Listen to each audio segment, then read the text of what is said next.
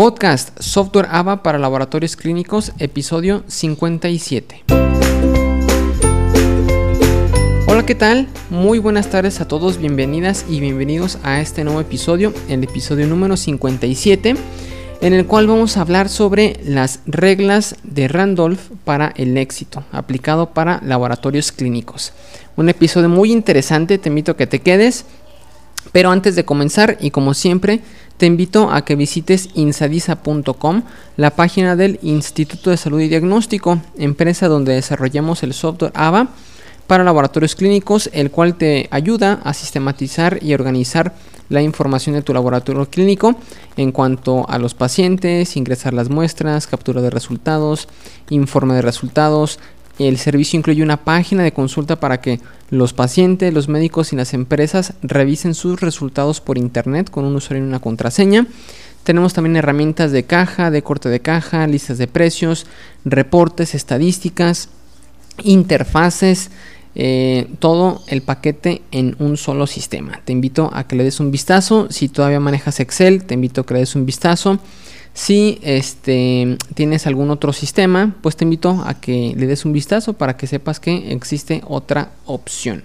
Muy bien, pues vamos a comenzar con el episodio del día de hoy. Eh, como siempre, en este podcast pues hablamos sobre temas de marketing, de ventas para tu laboratorio clínico que tú puedes aplicar, eh, novedades o actualizaciones del software AVA y de vez en cuando también tocamos como como temas de un poco más motivacionales, se podría decir. Y pues creo que es el caso del día de hoy. Acabo, te comparto que acabo de terminar de escuchar el audiolibro que se llama Eso nunca funcionará, escrito por Mark Randolph, cofundador y primer presidente de Netflix. Eh, esta, seguramente conoces que es Netflix, esta empresa de actualmente streaming de películas y series. Bueno, en este libro el autor narra la historia de cómo se le ocurrió en 1997 la idea de diseñar una página web donde los clientes podrían alquilar DVDs y recibirlos por correo postal. Esta idea se convirtió en una empresa llamada Netflix. Recordemos que bueno, no sé qué edad tengas, pero si ya eres un poco mayor, pues recordarás que antes había películas en formato VHS y después salió el DVD.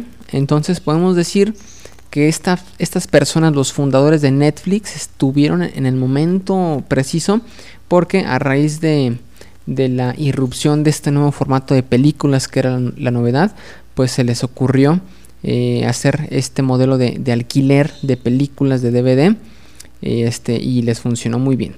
Bueno, hay historias interesantísimas en este libro. Por ejemplo, cuando los fundadores intentaron establecer un acuerdo comercial entre Netflix y Jeff Bezos y Amazon. O como cuando visitaron a Microsoft con el objetivo de hacer una alianza comercial. O incluso, esta es más famosa, cuando intentaron venderle la empresa a Blockbuster. Blockbuster en ese entonces era la cadena dominante de alquiler de películas con más de mil sucursales en Estados Unidos. Y actualmente pues ya nada más hay una sola funcionando.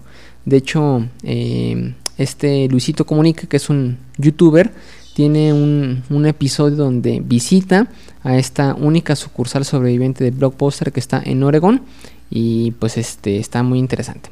Muy bien, en los primeros años de la década de los años 2000 fueron rechazados Netflix por todas las empresas con las que buscaron ya sea aliarse o venderles la empresa. Y bueno, a final de cuentas no les fue nada mal, ya conocemos la historia. Netflix terminó transformando la industria del entretenimiento en casi todos los países. La mayoría de las personas tenemos una cuenta en Netflix. Eh, ya por ejemplo las empresas que hacen eh, paquetes de, internet ya te incluye Netflix, entonces pues Netflix está por todos lados. Y bueno, quizá te estés preguntando qué tiene que ver Netflix o Mark Randolph con los laboratorios clínicos. Y aquí está mi punto de vista. Al final del libro, el autor menciona que mientras estaba él y su equipo librando las batallas para la creación, sustento y éxito de Netflix, su padre fue diagnosticado con cáncer. Antes de morir, Mark recibió de su progenitor una lista de consejos a los que llamó las reglas de Randolph para el éxito. las cuales me permito compartir a continuación y aplicarlos y hacer un comentario eh, en temas que tienen que ver con, laboratorios clínicos. ¿Sale? Son uh, ocho reglas y vamos con la primera. Regla número uno. Dice, haz como el mínimo el 10% más de lo que te piden. Esta primera regla es válida ya sea que lo apliques cuando te piden algo internamente en tu equipo de trabajo o bien si un cliente te solicita algo. Por ejemplo, si un compañero de trabajo te pide cierta información, no solamente limitarnos a dar lo que nos pide, sino quizá adelantarnos y dar un poco más. Si por ejemplo el de compras te pregunta qué insumo te hace falta, pues no limitarnos a darle el nombre del insumo y la cantidad, ¿por qué no ser un poco más preventivo que reactivo? Es decir, hacer una planeación, un pronóstico y, y un análisis no solo del insumo que te falta, sino de todos, por ejemplo, para hacer la previsión.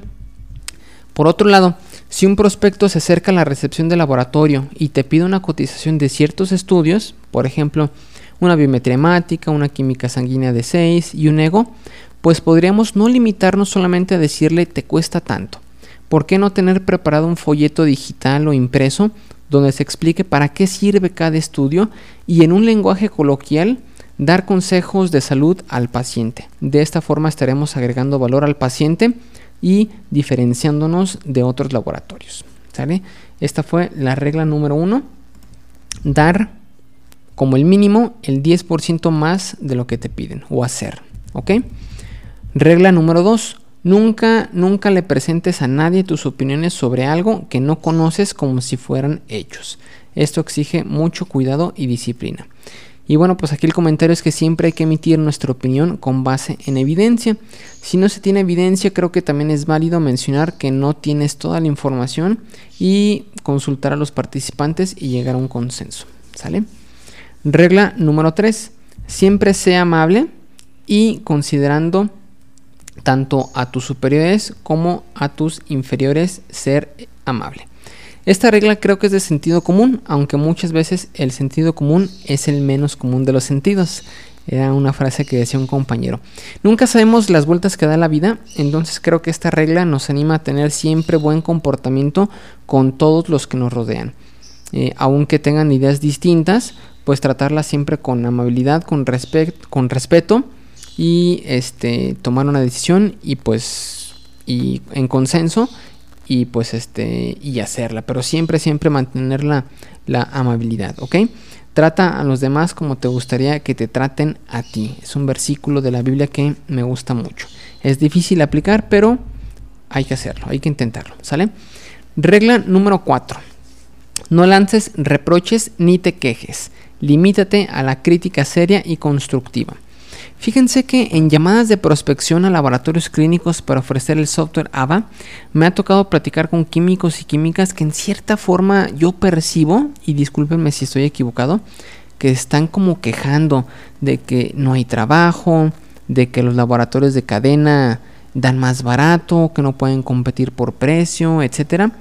Y según las reglas de Randolph, no debemos de quejarnos. En este caso, pues cada laboratorio debería analizar sus fortalezas, sus debilidades, sus oportunidades y amenazas y con base a ello hacer un diagnóstico, una estrategia y un plan de acción y tomar mucha, mucha acción para prospectar clientes y aumentar ventas. Recordemos, no reproches, no quejas, una crítica seria y constructiva para resolver problemas y seguir adelante.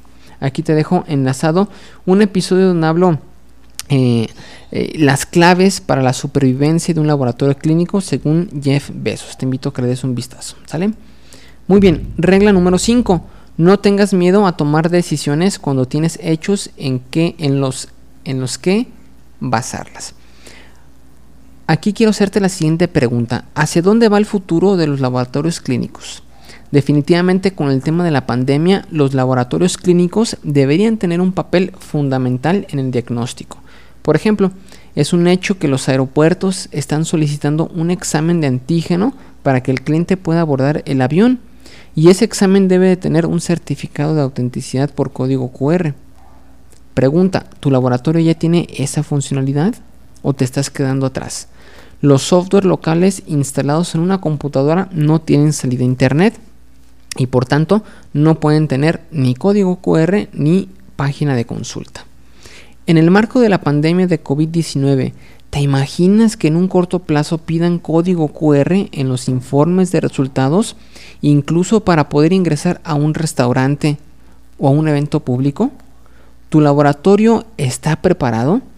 Y es que los hechos van relacionados con las evidencias y las evidencias son generadas por registros administrativos en softwares que no son alterables a diferencia de un Excel. Por eso mi recomendación en esta regla es que poco a poco incorpores la tecnología en tu laboratorio. ¿Sale? Muy bien. Siguiente regla. Regla número 6. Cuantifica las cosas siempre que sea posible. Precisamente en esta semana hemos liberado algunos tableros ejecutivos a nuestros clientes usando el Google Data Studio con el software AVA, lo cual nos permite enviar semanalmente un documento a los responsables con la siguiente información. A los dueños del laboratorio clínico o al responsable, ventas por semana de laboratorio en, en dineros, número de pacientes desagregados por sexo y grupo de edad, número de estudios procesados, el top 5 de los estudios procesados, folios por médico y folios por empresas. Todos estos indicadores se leen en una sola vista, en una sola hoja. Esta información permite ver el panorama general y que el laboratorio clínico tome alguna estrategia de marketing y ventas. Y lo mejor es que no hay que transcribir nada, sino que tomamos los, registros que se van realizando diariamente en el software AVA los tomamos de manera automática. ¿Sale? Muy bien. Eh, regla número 7 de Randolph. Sé abierto de mente. En uno de los puntos que rescata el autor en el libro, eh, lo que más me gustó es el proceso de creación de Netflix. El proceso de creación de soluciones a problemas en Netflix. Dice el autor en su libro que cada vez que surgía uno o que surgían varios, cuando inicias un proyecto tienes muchos pendientes. Eh, seguramente eh, cuando se arranca un laboratorio, pues también tienen muchos pendientes.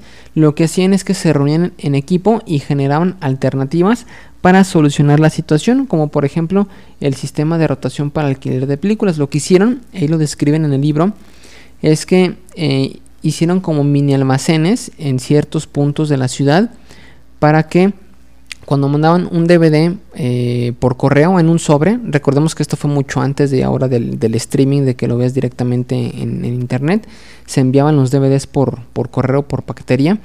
Eh, en lugar de que los clientes cuando terminaban de ver la película lo regresaran a la, a la matriz o la oficina central, crearon mini almacenes en diversos puntos de, todo el país, lo que les permitía que se enviaran ahí y de ahí distribuirlos a otra persona que ya la tenía rentada, por así decirlo.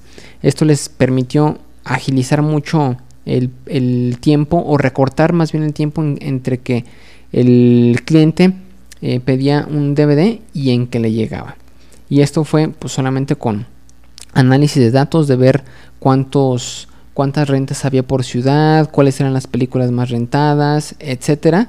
Y de igual forma creo que esto se puede aplicar en, el laboratorio. ¿Recuerdas cuando abriste el laboratorio clínico cuántos pendientes y problemas te surgieron? ¿Cómo los resolviste? Seguramente con creatividad, con innovación, con una mente abierta.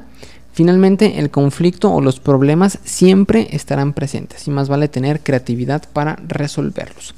Como dice Víctor Hugo Manzanilla en su libro Emprendedor, conquista el arte de los negocios, la historia de tu laboratorio clínico será tan inspiradora como el nivel de conflicto que estés dispuesto a superar. ¿Sale? Muy bien. Y regla número 8 de Randolph. Sé puntual. Pues aquí no hay que no hay mucho que agregar de mi parte, es importantísimo ser puntual, aquí no tengo nada que agregar, más bien seguir trabajando en este en este punto eh, que es muy importante, respetar el tiempo de los demás y estar puntual en los compromisos, ¿ok? Muy bien, y por último, Mark mencionó que su logro mayor en el proceso de crear Netflix, ¿cuál creen que fue?